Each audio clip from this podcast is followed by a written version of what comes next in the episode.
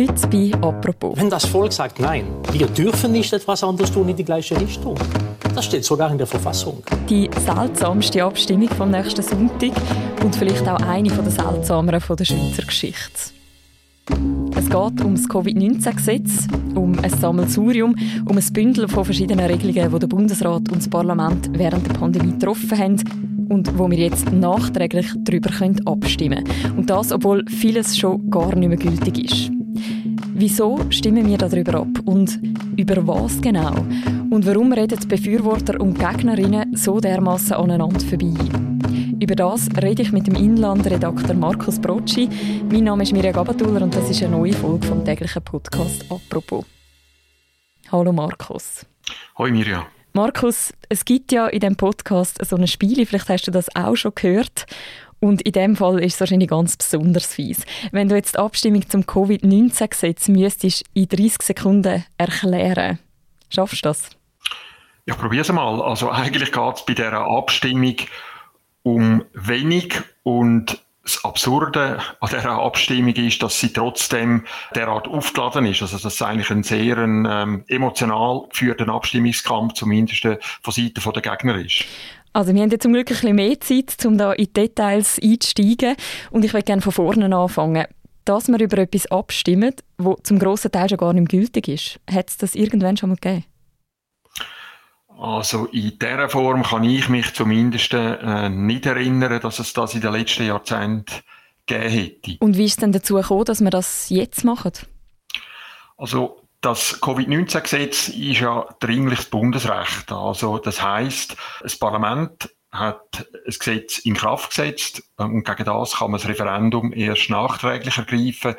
Und das ist darum so, weil wenn etwas pressiert, wenn man muss schnell etwas gesetzlich regeln, dann kann man nicht zuerst noch warten, bis eine Referendumsfrist abgelaufen ist, Unterschriften eingereicht worden sind und dann noch abgestimmt worden ist. Das heißt, man muss sozusagen ein Jahr warten. Oder nicht ganz ein Jahr, also es ist jetzt ähm, sieben, acht Monate, seit das Gesetz in Kraft ist, wo wir jetzt darüber abstimmen.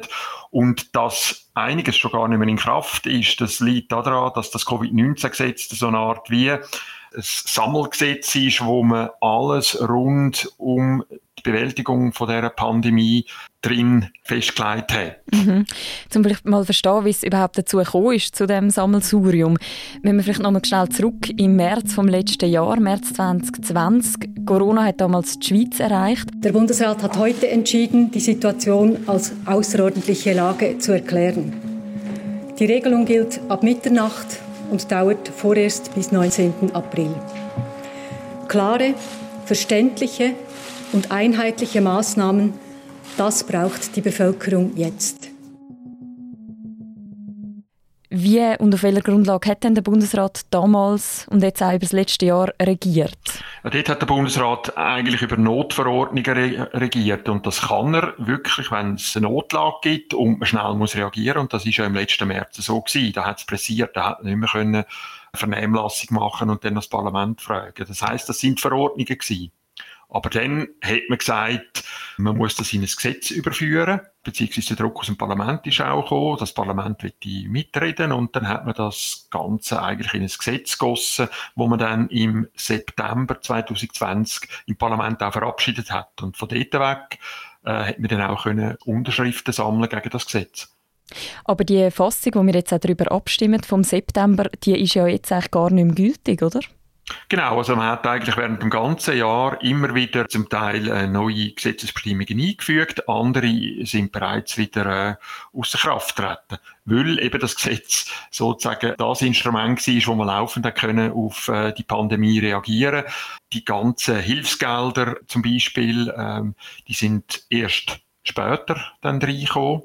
Also die Corona-Nothilfe, zum Beispiel für Kulturbranche, für Sportvereine, dann äh, hat man auch äh, Kurzarbeitsgelder für äh, Angestellte mit tiefen Löhnen erhöht. Das sind sozusagen Bedürfnisse immer wieder laufend auftaucht und darum hat man das Gesetz immer wieder angepasst. Mhm. Du sprichst gerade schon ein paar Punkte an, aber es gibt ja ziemlich viel Verwirrung, um was es da eigentlich geht, um was wir da abstimmen. Wir hören zum Beispiel mal schnell in die SRF Arena rein zu dieser Vorlage und dort, was der David Rachsel, der Präsident der jungen SVP, darunter versteht und was der Alain Berset. Es geht jetzt darum, in diesem Gesetz wollen wir dem Bundesrat die Macht geben, selbst nach dem 25. September immer noch einschränkende Maßnahmen zu machen, immer wieder zu verschärfen, wieder zu lockern, wieder zu schärfen, Covid-Zertifikate zu machen, Zweiklassengesellschaft, den Jungen den Sommer vermiesen. Und da bin ich klar dagegen. Ich möchte, dass die Bevölkerung mit einem Nein zum Covid-Gesetz jetzt dem Bundesrat den Auftrag gibt, zurück zur Normalität zu Also eigentlich wollen Sie ein Zeichen setzen gegen die Machtfülle des Bundesrates, da sind Sie mitgemeint. Eine Abstimmung ist keine Umfrage, ist ein Entscheid ist ein Entscheid über einen Text. Genau. der Text steht. Text steht. Und es ist vor allem, das ist nicht mal bestritten, Text ist vor allem einfach unter, äh, wirtschaftliche Unterstützungen. Kannst du für uns noch nochmal zusammenfassen, Markus, was sind denn die wichtigsten Punkte, die in dem Covid-19-Gesetz stehen? Um was geht es und um was geht es eben nicht? Wir fangen vielleicht gerade mal an mit dem, worum es eben nicht geht. Es geht nicht um all die Massnahmen, wo sich also die Gegner jetzt vor allem daran stören. Also zum Beispiel äh, Restaurantschliessungen, Verbot von Veranstaltungen, Maskentragpflicht, etc. Um das geht's nicht. Das ist da innen nicht geregelt, das ist im Epidemiegesetz geregelt. Äh, der wichtigste Teil, wo jetzt auch noch in Kraft ist in dem Gesetz, sind die Regelungen für die Hilfsgelder, unter anderem für Kulturbranche, für Unternehmen generell, wo äh, grosse Umsatzeinbrüche haben, für Sportvereine, verlängerte Bezugsdauer für Kurzarbeitsgelder, höhere Kurzarbeitsgelder für Angestellte mit tiefen Löhnen das ist eigentlich so das Wesentliche. Dann ist auch noch zum Beispiel eine Grundlage für äh, das Covid-Zertifikat. Das ist schon auch drin. Und an dem ähm, hängen die Gegner dann jetzt auch zum Teil noch ihre Kritik auf. Du hast gesagt, ein zentraler Punkt sind die verschiedenen Arten von Finanzhilfen. Kannst du mir zwei, drei konkrete Beispiele geben, um welche Art von Hilfsgelder es da geht, wem das zu gut kommt? Also einerseits geht es um Finanzhilfe an Unternehmen, dann Kurzarbeitsgelder, also dort äh, ist nicht die Kurzarbeitsregelungen generell drin erwähnt, sondern äh, vor allem einfach die verlängerte Bezugsdauer.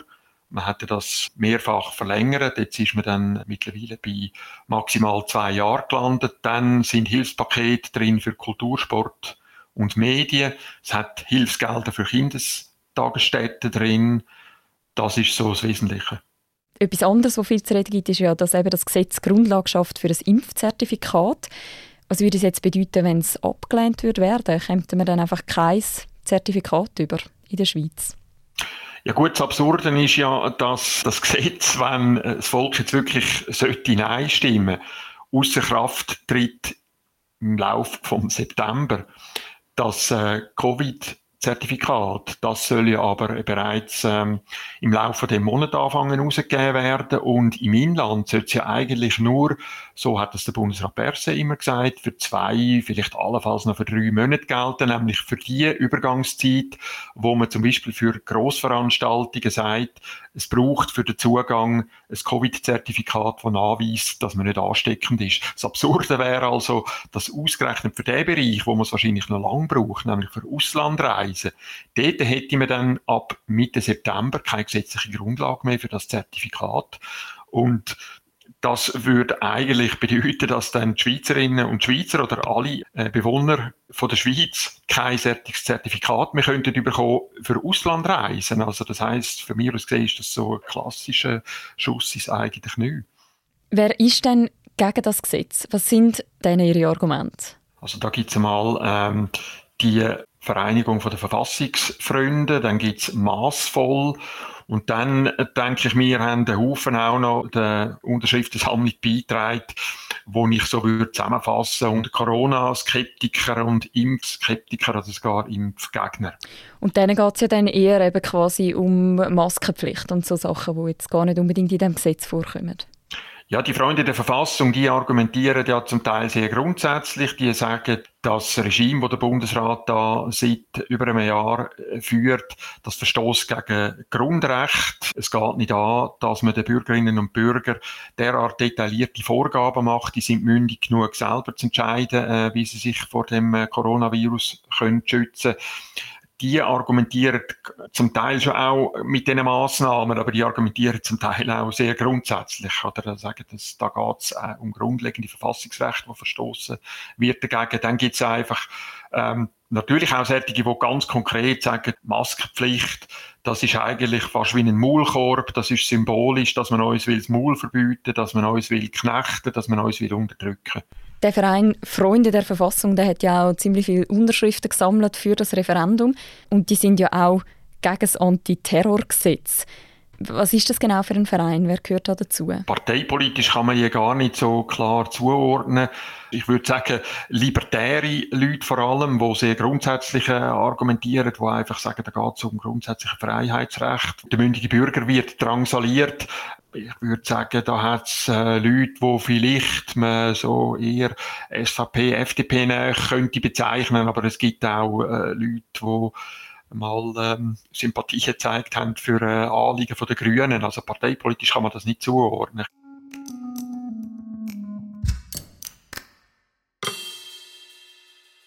Was passiert denn, wenn jetzt das Gesamtpaket abgelehnt wird?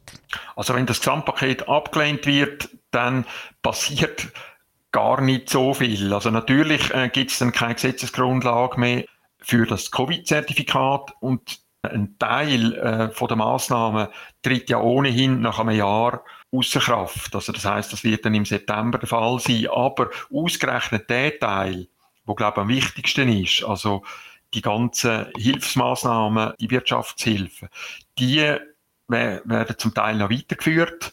Dort hat es zum Teil Fristen, die bis äh, 2022 gehen. Und ausgerechnet das müsste man dann nochmal äh, separat regeln, beziehungsweise es stellt sich dann die Frage, was macht man dann, oder? Weil man verunsichert ja ausgerechnet die, gerade nochmal, wo eigentlich sowieso schon äh, wirtschaftlich am stärksten unter den Corona-Massnahmen gelitten haben.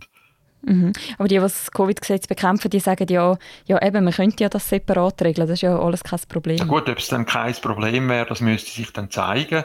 Ob dann im Parlament das alles so schlank nochmal durchgängt, aber was klar ist, also wir müssten einfach wieder mit, mit Notrecht, müssen wir, wir müssen eigentlich wieder von der Form her genau ein gleiches Gesetz machen, wie wir jetzt da vor uns haben, wo man dann nachträglich mit dem Referendum hat können bekämpfen. Also für mich äh, zeigt auch das wieder, wie absurd eigentlich die Abstimmung ist. Also ausgerechnet das, wo dann zum Teil noch über den September weitergeht, das müsste man dann wieder mit einem genau gleichen dringlichen Bundesgesetz neu regeln. Also ja. Und wenn es jetzt angenommen wird, kann dann der Bundesrat einfach so weitermachen, wie er auch jetzt gehandelt hat? Ja gut, sagst das, oder? Das ist ja eigentlich das Verrückte daran. Das, was ja die Gegner von dem Covid-19-Gesetz am meisten stört, das kann ja der Bundesrat so oder so einfach weiterhin machen. Also das heisst, sollten wir jetzt in eine vierte Welle hineinlaufen, im äh, Herbst zum Beispiel, dann kann der Bundesrat wiederum, gestützt auf das Epidemiegesetz, wie er das jetzt gemacht hat, Schliessungen anordnen. Er kann die Homeoffice-Pflicht, die äh, weiterführen, falls er sie nicht demnächst aufhebt. All das, wo eigentlich die Gegner so stört, das kann der Bundesrat so oder so weiterhin machen, weil das ist in einem anderen Gesetz geregelt. Ich habe bei dir in einem Kommentar den Satz gelesen, Wut kennt keine Logik.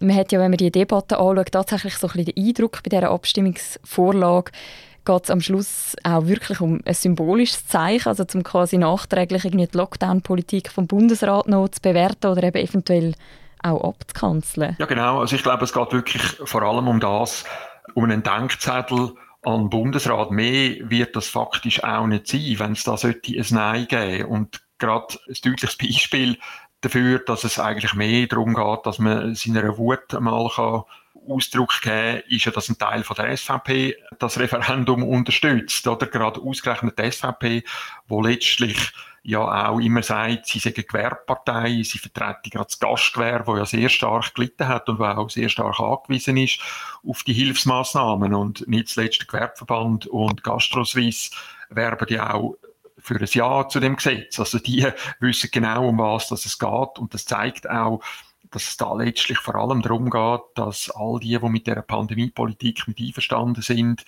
sozusagen einmal Dampf ablassen bei Ketzer ist gefragt. Du hast vorhin gesagt, eben die Hilfsgelder, die würde man allenfalls dann auch per Notrecht weiterführen. Je nachdem, ob das Covid-Gesetz abgelehnt oder angenommen wird, läuft es halt drei Monate früher oder später aus, also quasi Ende Jahr oder bereits im September.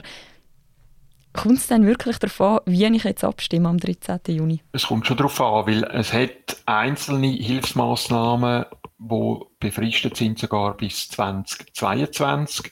Das heißt, man müsste auf jeden Fall nochmal ein neues Gesetz machen für die Hilfsmaßnahmen. Und natürlich kann man sagen, ja, man hätte dann schon noch Zeit. Das Parlament müsste dann ganz schnell äh, sozusagen nochmal tätig werden, vielleicht sogar noch im Laufe der Juni-Session oder dann äh, im September. Aber äh, nein, man kann nicht sagen, es kommt überhaupt nicht darauf an. Und letztlich kann man natürlich auch sagen, wenn man sagt, es ist vor allem eine Denkzettelabstimmung, muss sich auch doch jede Bürgerin und jeder Bürger äh, überlegen, finde ich jetzt äh, die Pandemiebewältigung vom Bundesrat und vom Parlament ist derart schlecht gewesen, dass man jetzt so einen Denkzettel muss erteilen oder muss man nicht doch sagen, ja gut, also wenn man es gerade auch vergleicht mit anderen Ländern, hat man es vielleicht gar nicht so schlecht gemacht.